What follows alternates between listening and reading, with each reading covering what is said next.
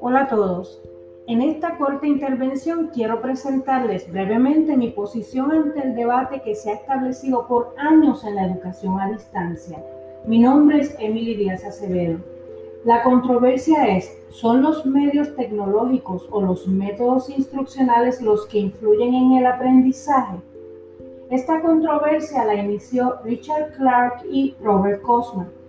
Clark, apoyando los métodos, estableció que los medios eran solo vehículos de llevar el mensaje.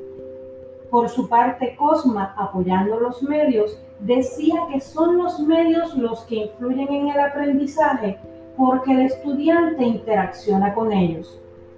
Luego de analizar ambas posturas, apoyo el punto de Clark.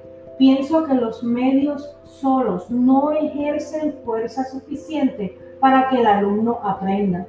Se necesitan técnicas de diseño de la instrucción y distintas estrategias para estimular y llegar a los distintos estilos de aprendizaje. Precisamente son los métodos, esas estrategias y técnicas de las que estamos hablando.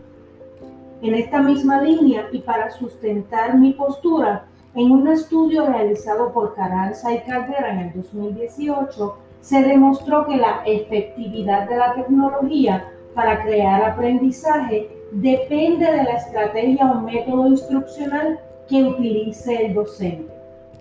Para finalizar esta corta intervención, cabe señalar que este debate se hace necesario por el cambio constante que tiene la tecnología hoy día.